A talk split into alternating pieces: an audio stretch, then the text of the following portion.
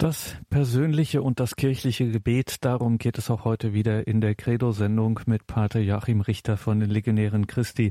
Herzlich willkommen und grüß Gott zu dieser Sendung, sagt Gregor Dornis. Wir dürfen ja regelmäßig zu Gast sein im Noviziat der Legionäre Christi. Das liegt im oberbayerischen Neuötting-Alzgern.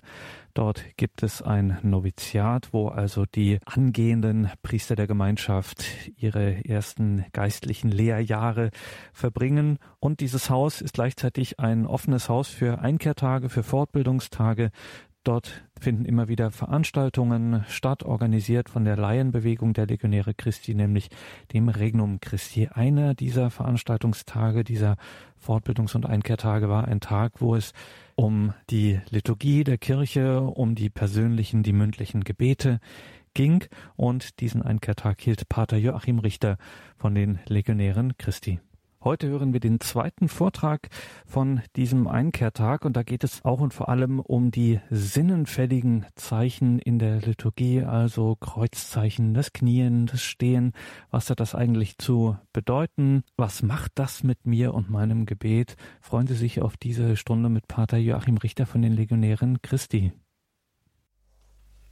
Ja, herzlich willkommen zum zweiten Teil über die Liturgie.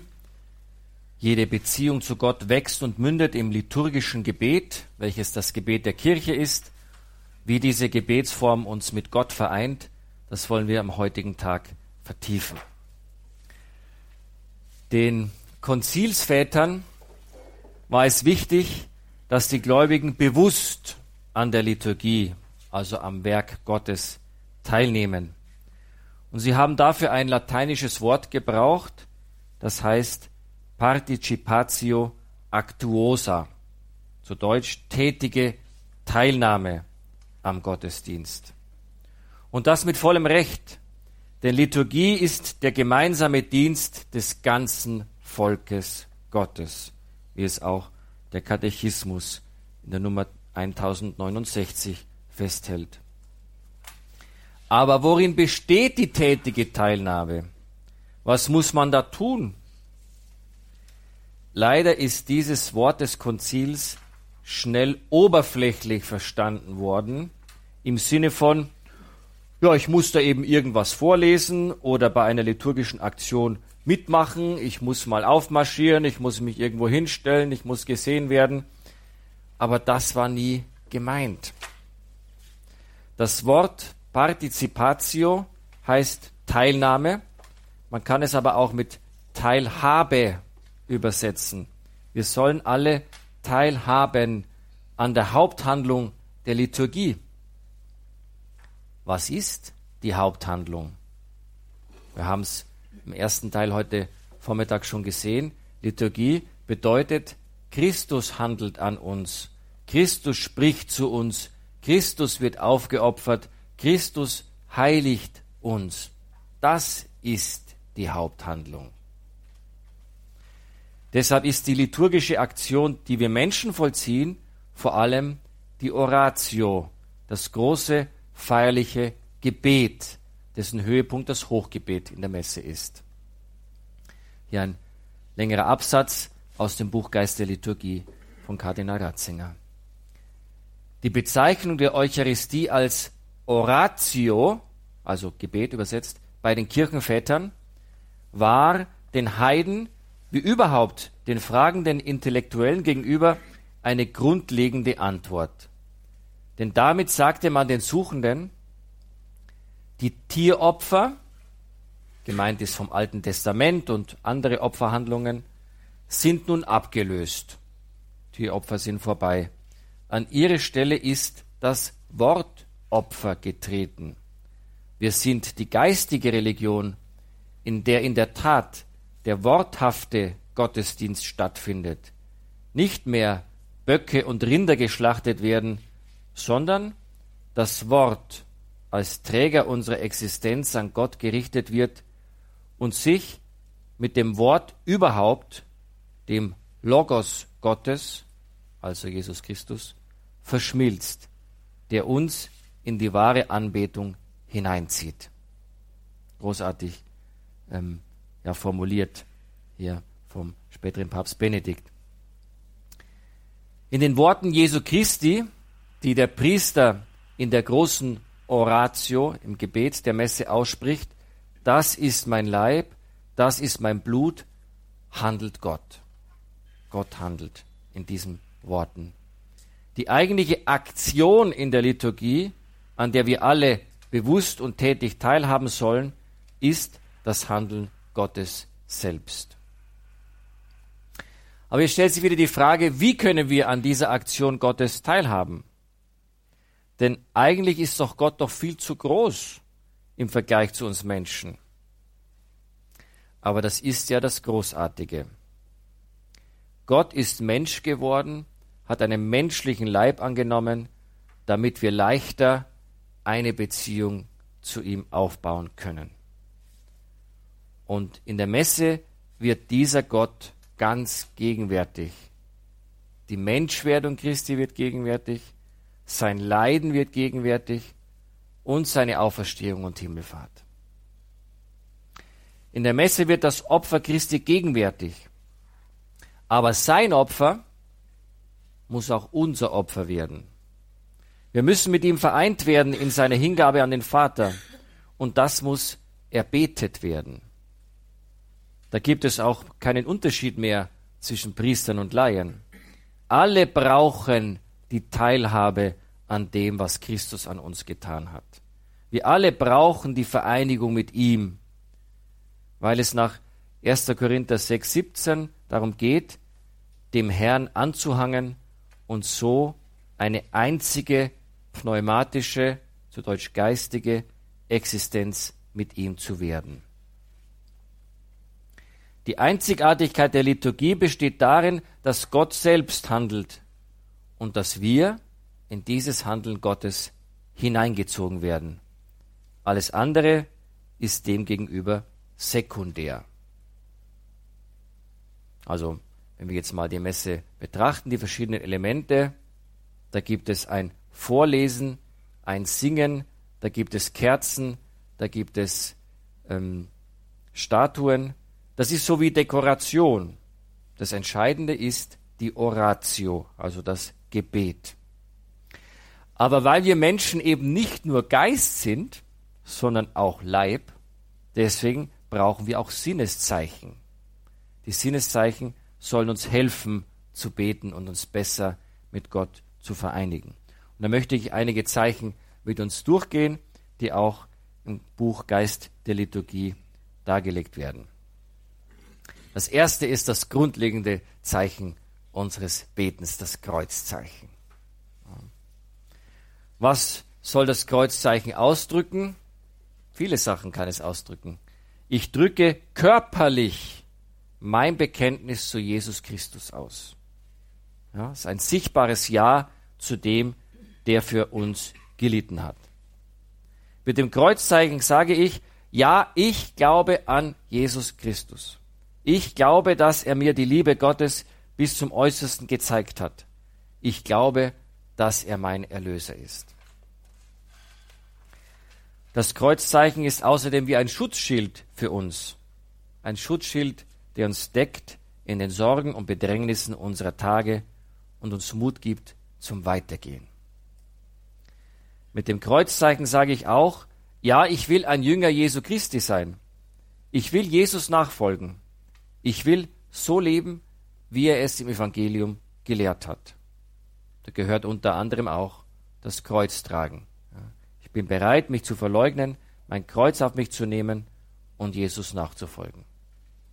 Also das ist schon sehr stark, wenn ich das Kreuzzeichen mache, da drücke ich eigentlich ganz viel aus. Oder sollte ich.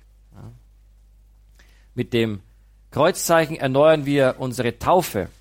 Ich bin getauft im Namen des dreifaltigen Gottes, des Vaters und des Sohnes und des Heiligen Geistes.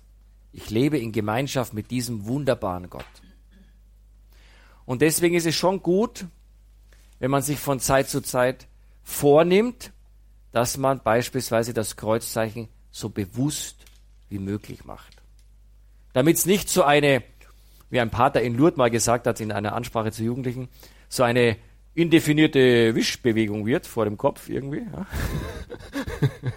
sondern damit ich wirklich auch etwas, was in mir ist, was ich glaube, äußerlich ausdrücke. Ja, es soll ja eine Verbindung sein. Ich soll ja nicht äußerlich irgendwas machen, was innerlich mit mir nichts zu tun hat. Ja. Und äh, also das kann schon helfen. Das kann dem Glauben sehr helfen, wenn man sich mal vornimmt, jetzt in den nächsten Wochen werde ich das Kreuzzeichen so bewusst wie möglich machen. Ob ich jetzt zu Hause bin und bete oder in der Kirche, das spielt keine Rolle. Aber das ist, das stärkt unseren Glauben, wenn man, wenn man das wirklich mal ein bisschen langsamer als sonst ja, und ein bisschen bewusster und etwas von diesen Bedeutungen. Ja, also ich bin getauft im Namen des dreifaltigen Gottes oder ja, ich will, äh, ich will zu Jesus gehören oder ich will dein Jünger sein, Jesus, ich will so leben, wie du es gesagt hast oder eben das Kreuzzeichen als Schutzschild für uns. Ja. Also das ist nicht so wichtig, was sie genau denken. Wichtig ist, dass sie etwas aus dem Glauben damit verbinden. Ja. Und dann wird es wirklich auch fruchtbar sein für ihren Glauben. Wie schön ist es, wenn wir das Kreuzzeichen machen, wie es früher, glaube ich, oft der Fall war, auf einen neuen Leib Brot. Ja. Oder wenn Eltern ihre Kinder segnen, zumindest bei einem größeren Abschied oder vielleicht auch einmal die Woche, ja, regelmäßig segnen. Segnen ist ja eine priesterliche Geste. Und wenn die Eltern die Kinder segnen oder die Ehepartner sich gegenseitig segnen, dann ist das eine sehr gute Möglichkeit, wie sie ihre Teilhabe am allgemeinen Priestertum leben.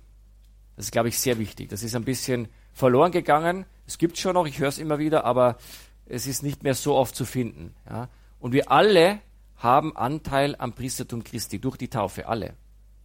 Und das sollen wir ausüben. Ja, natürlich bin ich deswegen noch kein wirklicher geweihter Priester, ja, gibt es einen Unterschied, aber, äh, aber ich habe eine priesterliche Aufgabe als Mann und als Frau. Sehr kurios ist eine äh, Entdeckung, die die Kirchenväter beim griechischen Philosophen Platon gemacht haben. Das war einer der ganz großen griechischen Philosophen. Und Platon schreibt davon, dass sich die Griechen den Kosmos folgendermaßen vorgestellt haben. Da gibt es eine Sonnenbahn, also die Sonne läuft an einer bestimmten Bahn, und es gibt eine Erdbahn. Und das Interessante ist jetzt, beide Bahnen kreuzen sich und bilden den griechischen Buchstaben Chi den wir wie ein großes X schreiben. Ha.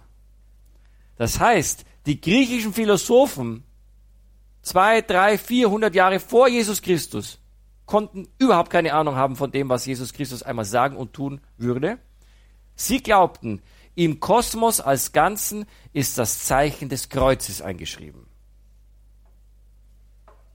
Einige christliche Kirchenväter sahen dann in dieser Vorstellung der Griechen das Kreuz von Golgotha.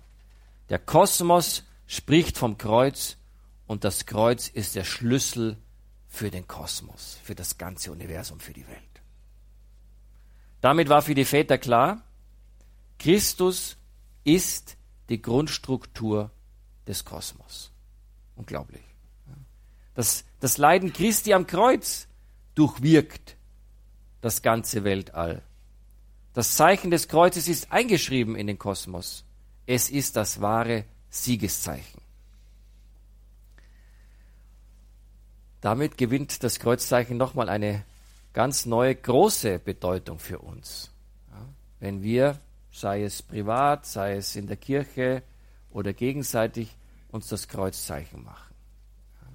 Wir haben Teil am Siegeszeichen Christi, das in der gesamten Welt zu erkennen ist. Also vielleicht möchten Sie sich ja vornehmen, das Kreuzzeichen mal ganz bewusst zu machen, mit, mit innerem Glauben verbinden, mit Liebe zu Gott. Ja, das ist dann ganz anders und sehr, sehr glaubensstärkend.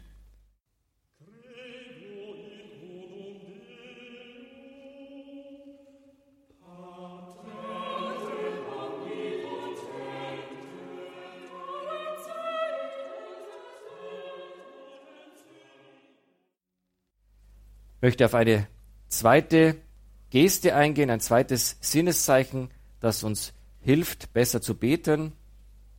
Das ist das Knien. Es gibt ja seit einigen Jahrzehnten Kreise mit nicht geringem Einfluss, die uns das Knien auszureden versuchen. Es passe ja nicht mehr zu unserer heutigen modernen Kultur, es schickt sich nicht für den mündigen Menschen. Interessant dazu ist schon, dass auch die Griechen und Römer das Knien abgelehnt haben. Erstens, weil die Götter von den Griechen und Römern viel zu menschlich waren. Das wussten die. Und vor so einem halbmenschlichen Gott, da brauche ich mich nicht hinknien. Das, das, das geht nicht, das ist zu wenig. Ja? Und zweitens, weil das Knien eines freien Mannes unwürdig sei, so dachten die Griechen und Römer.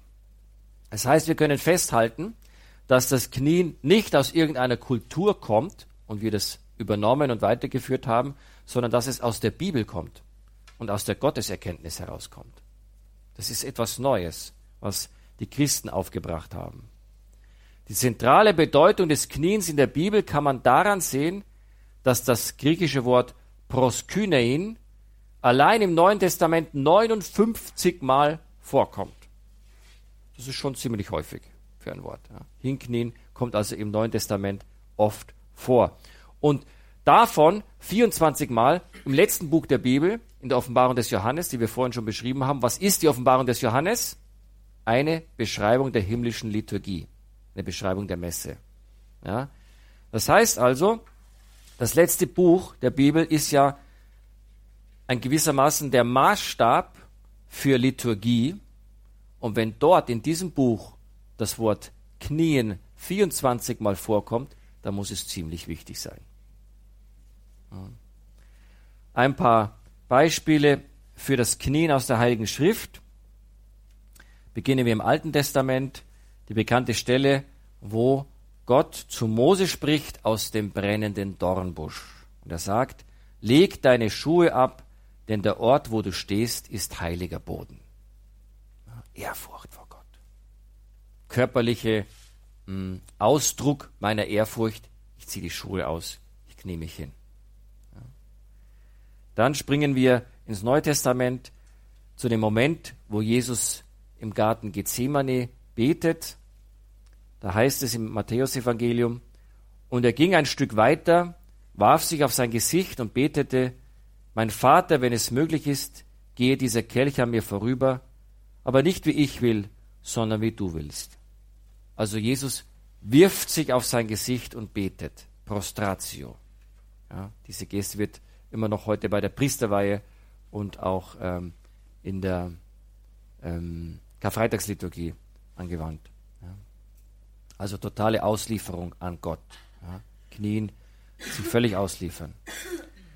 Oder Markus 1, ein Aussätziger kam zu Jesus und bat ihn um Hilfe. Er fiel vor ihm auf die Knie und sagte, wenn du willst, kannst du mich reinmachen. Und interessant ist dann, dass Jesus gesagt hat, äh, dass Jesus nicht gesagt hat, äh, Entschuldigung, ich bin bloß, ich bin bloß ein Rabbi, äh, du sollst dich vor mich nicht hinknien, also das ist jetzt übertrieben, bitte nicht vor mir hinknien, sondern Jesus hat es so geschehen lassen. Das heißt, er ist einverstanden mit dieser Geste, dass ein Mensch vor ihm kniet. Das ist auch ein Zeichen, dass er sich ganz klar bewusst war, dass er Gottes Sohn ist. Ja? Und manche bestreiten das ja auch. Ja? Ähm, ähnliche Stelle, der Sturm auf dem See. Ja, die Jünger in dem Boot.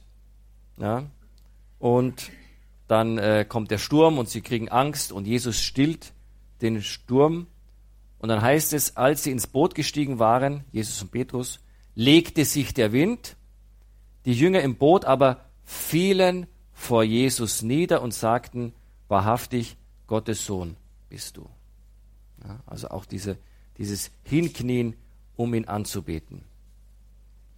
Und noch einmal stärker oder häufiger äh, diese Szene, diese berühmte Szene, ähm, wo Jesus mit der samaritischen Frau am Jakobsbrunnen redet. Und dort kommt das Wort proskynein, also hinknien, anbeten, neunmal vor. Also was ganz Wichtiges, was ganz Zentrales. Wir sehen also, Anbetung ist nicht nur etwas rein Geistiges, sondern auch etwas Körperliches. Anbetung ist ein geistiger Akt, der sich aber aufgrund unserer Leib-Seele-Einheit auch körperlich ausdrückt. Beides gehört dazu. Wenn ich eines weglasse, macht es keinen großen Sinn mehr. Benedikt XVI. schreibt, wenn ich zwar gewohnheitsmäßig eine Kniebeuge mache, aber dabei im Herzen nicht mitvollziehe, dass ich jetzt Gott anbete, dass ich mich vor ihm beuge, ihn als Gott anerkenne, dann wird die Kniebeuge eigentlich unsinnig. Ja, nicht meine Worte. Aber das kann jetzt eine zweite Übung sein, dass man sich vornimmt, immer wenn ich jetzt die Kniebeuge mache, na, dann mache ich das mal möglichst langsam und bewusst. Ja, nicht bloß so ein Knickser, ja, sondern möglichst auch, ich drücke jetzt aus, jetzt bete ich Gott an. Jetzt beuge ich mich vor ihm. Jetzt erkenne ich ihn an als Herr meines Lebens, als Herr der ganzen Welt. Ähm, ich schenke ihm meine Ergebenheit. Ähm, ich erkenne ihn an als Herrn.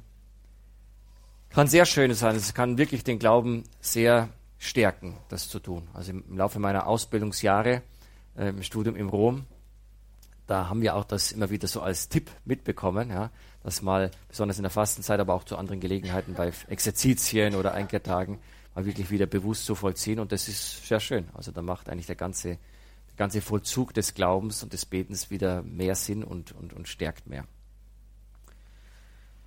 Benedikt XVI. beleuchtet aber auch die andere Haltung. Wenn jemand nur im Geist anbeten will, ohne eine entsprechende Körperhaltung, dann schreibt er, da erlischt der Akt der Anbetung. Denn Anbetung betrifft den ganzen Menschen. Daher ist das Beugen der Knie vor der Gegenwart des lebendigen Gottes unverzichtbar. Also es gehört beides zusammen und das ist eigentlich auch das Schöne an unserem Glauben, ja, dass wir, ja, dass es, dass es irgendwie vernunftgemäß ist, dass es zusammenpasst. Ja? Ich bete Gott an mit Herzen, ich erkenne ihn an, aber ich drücke das dann auch durch meinen Leib aus. Also der Leib ist, ist echt wichtig. Das kommt ja dann in der Theologie des Leibes von Johannes Paul II. noch ganz stark heraus. Ja? Der Leib ist unsere einzige Form, wie wir das, was in unserem Herzen äh, drin ist, was wir glauben, überhaupt zeigen und ausdrücken können. Wir können es nicht anders zeigen und ausdrücken. Ja? Also der Leib ist, ist wichtig und der Akt äh, der Anbetung durch das Hinknien ist eine sehr schöne Form, um diese Anbetung auszudrücken.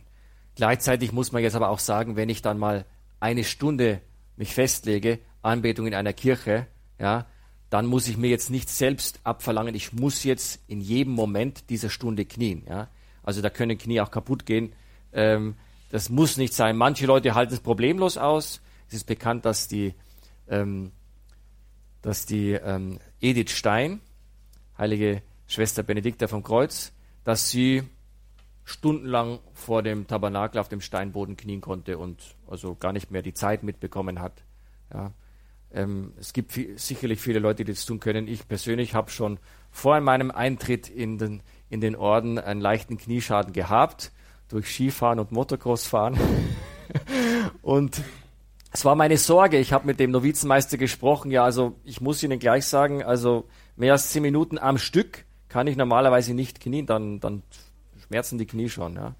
Und dann hat er mich beruhigt. Also dann stehe ich halt auf oder setze mich hin oder ja, das ist klar. Aber, aber trotzdem, ich beginne natürlich immer, wenn es mir möglich ist, die Anbetung mit, äh, mit einer Phase des Kniens. Ja. Einer, einer wirklich ehrfürchtigen Kniebeuge. Wer Glauben lernt, lernt auch Knien. Eine Liturgie, die das Knien nicht mehr kennen würde, wäre an zentraler Stelle krank. So Benedikt XVI. Wo es verloren gegangen ist, müssen wir das Knie wieder erlernen. Von den Heiligen und von den Mystikern. Damit wir teilhaben am Gebet der Heiligen im Himmel, in der Gemeinschaft des ganzen Kosmos, in der Einheit mit Jesus Christus. Also auch das gehört zum tätigen, bewussten, aktiven Mitvollziehen der Liturgie. Das Hinknien das Anbeten durch die körperliche Ausdruck des Kniens.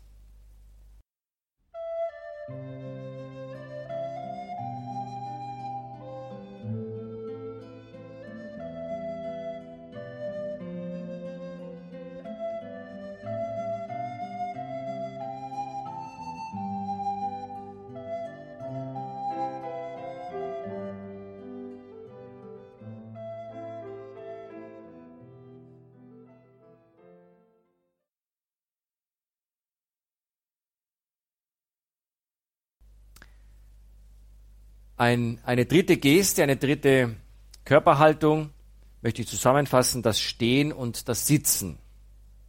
Im Alten Testament ist das Stehen vor Gott im Gebet die klassische Gebetshaltung. Auch zur Zeit Jesu war das so. Bei den ersten Christen war das Stehen vor allem die österliche Form des Betens, also immer nach dem Osterfest. Im Konzil von Nicea gibt es einen Kanon, sehr interessant, mit einer Vorschrift, dass die Christen während der Osterzeit nicht knien, sondern stehen sollen. Es ist die Zeit des Sieges Jesu Christi, die Zeit der Freude, in der wir den Sieg Christi über die Sünde, den Tod und den Teufel auch in der Haltung des Betens darstellen und zeigen. Denn das Stehen ist die Gebärde des Siegers. Jesus steht, weil er den Tod und die Macht des Bösen überwunden hat. Wenn wir beim Beten stehen, wissen wir uns eins mit Christus, dem Sieger. In der Messe gibt es auch Stellen, wo wir stehen, ja, zum Beispiel beim Evangelium. Wir stehen auf. Es soll Ausdruck der Ehrfurcht sein. Bei diesem Wort Jesu können wir nicht sitzen bleiben. Es reißt uns hoch. Es verlangt Ehrfurcht und Mut zugleich, den Willen zum Aufbruch um seinen Ruf zu erfüllen und das Evangelium in unser Leben hineinzutragen. Wer schon mal in Rom war, in den Katakomben, dort gibt es ja auch Gemälde und eine der berühmtesten Darstellungen ist die Darstellung der Orante, wie das heißt. Das ist eine weibliche Figur, die stehend mit ausgebreiteten Händen betet. Was soll sie darstellen? Oft hat man gedacht, das ist eine Darstellung der Kirche, der betenden Kirche. Aber Kardinal Ratzinger schreibt, nach neueren Erkenntnissen stellt es eher dar die menschliche Seele. Die menschliche Seele, die in die himmlische Herrlichkeit eingegangen ist und nun anbetend vor dem Angesicht Gottes steht. Die Orante, die betende Seele. Die Seele wird fast immer weiblich dargestellt. Warum? Weil der Mensch, der vor Gott steht, am besten in der Gestalt der Frau zum Ausdruck kommt, nämlich in seiner bräutlichen Dimension, im Blick auf die ewige Hochzeit mit Gott. Das heißt, in den Gemälden, die eine Orante darstellen, in den Katakomben zum Beispiel, wird nicht die irdische Liturgie dargestellt, sondern das Beten in der Verherrlichung im Himmel. Stehendes Beten ist also ein Vorgriff auf die Zukunft, auf die Herrlichkeit im Himmel. Und das Sitzen, gut, wir sitzen auch in der Messe, bei den Lesungen, während der Predigt. Es ist eben eine Körperhaltung, die am besten geeignet ist, um ruhig zuzuhören und dass wir über das Wort nachdenken können. Das Sitzen soll der Sammlung dienen, der Leib soll entspannt sein, damit man besser hören und verstehen kann. Nicht weiter ähm, notwendig, das noch zu vertiefen. Es gibt noch ein Sinneszeichen, das wir in der Liturgie sehr viel verwenden, und das ist die menschliche Stimme. Denn Gott hat ja zu uns gesprochen, er hat sich uns offenbart, und wir Menschen geben im Glauben eine Antwort an Gott, vor allem durch das Gebet. Wort und Antwort, das zeigt sich auch in der Liturgie. Denn die Liturgie spiegelt den Offenbarungsvorgang wider. Wir haben ja gehört, wenn die Lesungen vorgelesen werden, dann spricht Christus zu uns. Das heißt, Gott redet uns an. Ja? Und wir andererseits geben eine Antwort des Lobes und der Anbetung. Wir kennen verschiedene Antworten, die wir sprechen. Das Amen, das Halleluja, das und mit deinem Geiste und verschiedene Gesänge. Gott redet uns an und Gott sucht nach einer Antwort, die wir ihm geben. Wichtig zur Liturgie ist aber auch, dass wir nicht unablässig reden, sondern dass wir auch mal schweigen und zuhören. Es muss ein gefülltes Schweigen sein, nicht bloß eine Pause. Und einer der besten Momente, die man nicht in jeder Kirche so verwirklichen kann oder in jeder Messe, aber ist nach der Kommunion. Weil nach der Kommunion habe ich die Möglichkeit, ein ganz, eine ganz persönliche Zwiesprache mit Gott zu halten. Und so wird dann auch der Empfang des Sakraments viel fruchtbarer und nicht bloß so ein gewohnheitsmäßiger Ritus, den ich halt so vollziehe, sondern es ist dann wirklich ein bewusstes Einswerden mit Christus. Ich empfange ihn, ich darf ihn empfangen, ich empfange seine Liebe, ich empfange seine Treue, ich danke ihm und ich gebe irgendeine Antwort der Hingabe an ihn.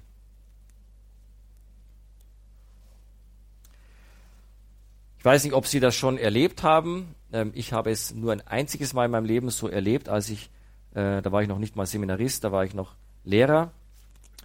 Benedikt XVI. erwähnt in seinem Buch Der Geist zur Liturgie auch die Möglichkeit für die Priester, dass man nicht alle Worte des Hochgebetes laut aussprechen muss. Das war jetzt für mich ganz neu. Ähm, aber er erklärt auch den Sinn dahinter, nämlich dass die Gläubigen nicht zugeschüttet werden mit Worten, sondern dass sie angeregt jeweils durch die ersten Sätze eines Teils, den man laut ausspricht, leichter in das Geheimnis der Beziehung mit Gott eintreten können und leichter selbst ins Beten, ins persönliche Beten mit Gott kommen. Das Ziel dieses stillen äh, Vollziehens des Hochgebetes wäre ein erfülltes Schweigen, das innerlich zugleich ein lautes und eindringliches Rufen zu Gott ist, also ein geisterfülltes Beten. Wenn das gelingt, dann beten wirklich alle das Hochgebet mit. Wir erreichen dann wirklich eine tätige Teilnahme, wie es das Konzil gewollt hat. Das können wir nicht entscheiden, das liegt in der Hand des Priesters, beziehungsweise es ist eben auch die Gewohnheit der jeweiligen Pfarrei, wie das Hochgebet gebetet wird. Aber entscheidend ist, dass wir ja, diese Absicht des Konzils uns zu eigen machen und tätig, bewusst teilhaben an der Liturgie. Ja. Und das kann ich äh, bei jeder Messfeier, wo es mir während des Ablaufs der Messfeier nicht so gelingt, weil vielleicht sehr viele Lieder sind oder sehr viele Texte, dann äh, kann ich ja immer noch vor der Messe mich schon vorbereiten. Fünf oder zehn Minuten ist sowieso sehr empfehlenswert und nicht so in letzter Sekunde hinein gerade noch geschafft, ja, sondern mich schon anbetend vorbereiten auf das Große, was Gott an mir tun möchte jetzt in der Messe und nach der Messe auch noch einige Momente verweilen, ähm, um wirklich Dank zu sagen von ganzem Herzen und ihm mein ganzes Herz auszuschütten, was halt in meinem Herzen ist, äh, die Sorgen, die Fragen, ähm, das, das, das Lob, alles, was in mir ist, ihm, ihm zu geben und wirklich mit ihm eins zu sein. Ähm, also die Möglichkeit habe ich ja fast immer. Natürlich diejenigen, die dann kleine Kinder haben, die sind dann besonders herausgefordert, weil die dann wieder gehen wollen.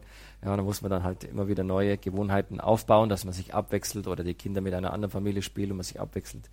Aber wichtig ist schon, dass wir äh, durch solche Gesten ähm, erreichen wir eine, eine viel bewusstere, aktivere Teilnahme an der Liturgie und das, das, das, da haben wir viel mehr davon. Ja. Also da möchte ich Sie ganz herzlich dazu einladen. Noch ein kleiner fünfter Punkt, eine kleine fünfte liturgische Geste, die uns sinnlich zeigt, ähm, was, was Großes in der Liturgie vor sich geht. Das sind die liturgischen Gewänder. Das liturgische Gewand der Priester soll zunächst verdeutlichen, dass er hier nicht als Privatperson steht, sondern anstelle von Christus. Sein bloß Privates soll jetzt gerade verschwinden und soll Christus Raum geben. Jeder Priester kennt die berühmte Stelle, die Paulus im Galaterbrief schreibt, nicht mehr ich lebe, sondern Christus lebt in mir. Ja. Und wenn der Priester spricht, dann spricht er ja in persona Christi, also anstelle von Christus in seiner Person und handelt ähm, in seiner Vollmacht. Denn der Priester will ja nicht sich selbst den Gläubigen mitteilen, ja, sondern er will ja ihn, Christus, den Gläubigen mitteilen. Und die liturgischen Gewänder helfen eben dabei. Ja. Es ist das auch ein gewisses Abbild der Schau, die der Johannes in der Offenbarung äh, hat vom Himmel, wo auch diese liturgischen Gewänder sehr auffällig sind.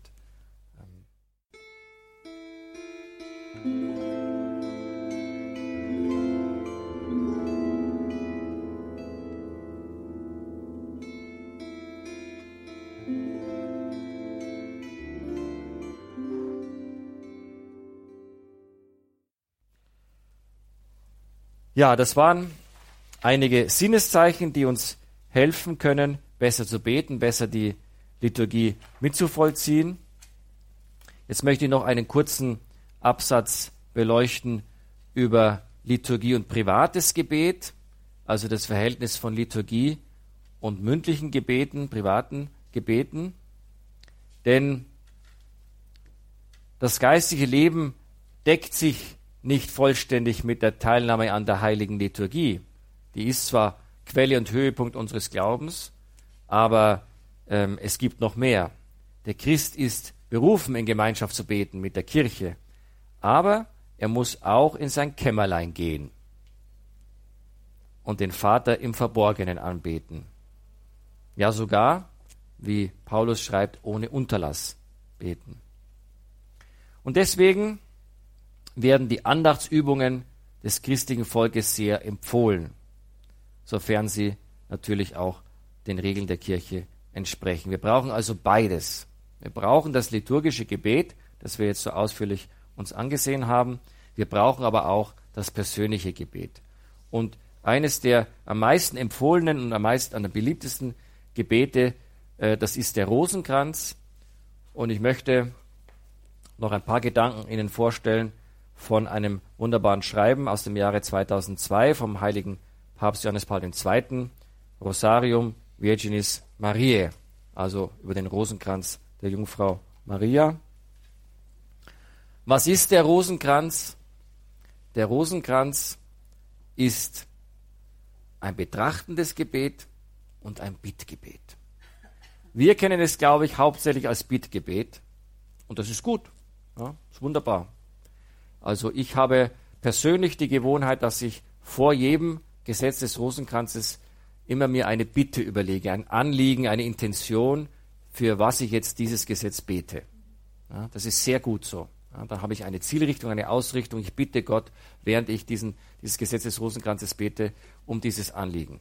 Ja, das können Anliegen sein, die mir die Leute anvertrauen oder Anliegen halt, die groß sind in der Welt, der Friede, die, die, die Kirche, der Papst, die Bischöfe, die Neuevangelisierung, die Familien und so weiter.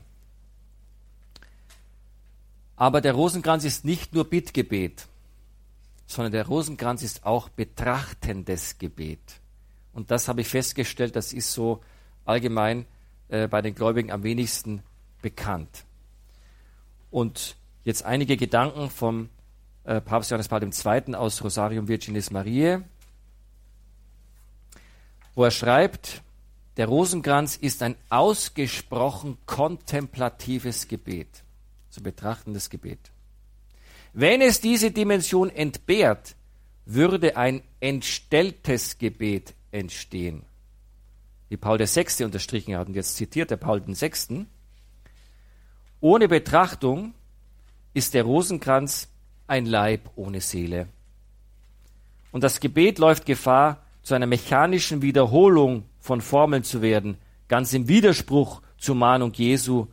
Wenn ihr betet, sollt ihr nicht plappern wie die Heiden, die meinen, sie werden nur erhört, wenn sie viele Worte machen. Seiner Natur nach verlangt das Rosenkranzgebet einen ruhigen Rhythmus und ein besinnliches Verweilen, was dem Betenden die Betrachtung der Geheimnisse im Leben des Herrn erleichtert und diese gleichsam mit dem Herzen derjenigen schauen lässt, die dem Herrn am nächsten sind. So werden sich ihm die unergründlichen Reichtümer dieser Geheimnisse erschließen. Also betrachten. Wir betrachten das Geheimnis. Zum Beispiel Jesus, den du, Jungfrau, vom Heiligen Geist empfangen hast. Ja? Jesus wird durch den Heiligen Geist empfangen in der Jungfrau Maria. Betrachte ich, wie sie betet, wie sie sich vereint mit Gott, wie äh, der Engel kommt, wie sie reden und wie dann, je, wie dann der Engel zu ihr sagt, und der Heilige Geist wird über dich kommen, die Kraft Gottes wird dich überschatten und du wirst den Sohn des Höchsten gebären. Also diese Betrachtung ist etwas ganz, ganz Wichtiges für das Rosenkranzgebet. Was bedeutet betrachten eigentlich? Papst schreibt hier einiges dazu. Betrachten ist in erster Linie ein Erinnern. Ja, das ist für unser Gebet, also im Gebet der Kirche immer sehr wichtig. Ja. Wir erinnern uns an das, was Gott im Laufe der Geschichte getan hat, besonders in der Bibel. Ja. Und erinnern ist nicht bloß, ach schön war das damals und da ist der Engel gekommen und so weiter, ja, sondern das biblische Verständnis von sich erinnern bedeutet, es wird jetzt gegenwärtig. Das ist viel stärker als bloß sich erinnern. Es bedeutet begreifen, dass die Werke, die Gott in der Heilsgeschichte erfüllt hat, wieder gegenwärtig werden. Die Ereignisse, die Christus für uns getan hat, für unser Heil, sind nicht nur ein Gestern, zugleich sind sie das Heute der Erlösung. Wie wir schon gehört haben, diese Aktualisierung, dieses Gegenwärtigwerden verwirklicht sich vor allem in der Liturgie. Ja, was Gott vor den Zeiten vollbracht hat, das betrifft nicht nur die damalige Zeit, die unmittelbaren Zeugen, die ersten Apostel, sondern erreicht durch die Gnade auch die Menschen zu jeder Zeit, auch zu unserer jetzigen Zeit. Also sich erinnern an das Heilswirken Gottes, das ist ein Teil des Betrachtens.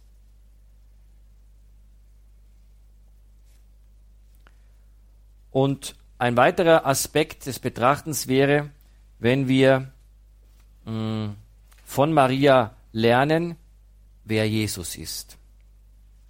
Es genügt nicht, sagt Johannes Paul II., die Dinge zu lernen, die er gelehrt hat, sondern wir müssen ihn selbst lernen. Wir müssen Christus selbst lernen. Und gibt es da vielleicht eine bessere Lehrerin als Maria, seine Mutter? Das erste der von Jesus vollbrachten Zeichen, also Wunder, ist ja die Verwandlung von Wasser in Wein bei der Hochzeit zu Kana. Und da zeigt sich uns Maria als Lehrerin.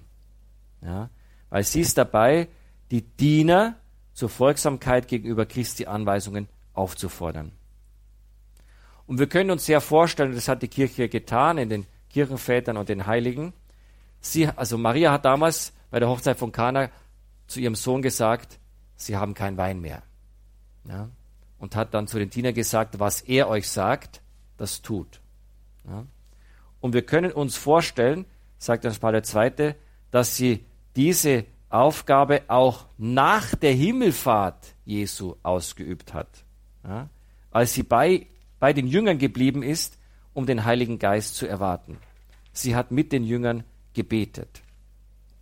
Wenn wir also durch die Szene des Rosenkranzes gehen, dann bedeutet das auch, dass wir uns in die Schule Marias begeben, damit wir Christus besser verstehen, damit wir besser in die Geheimnisse eindringen können und schließlich auch seine Botschaft wirklich auch umsetzen. Ja, das waren einige Gedanken zum betrachtenden Gebet. Natürlich ist der Rosenkranz auch bittendes Gebet. Er ist beides, eben Betrachtung und Bittgebet.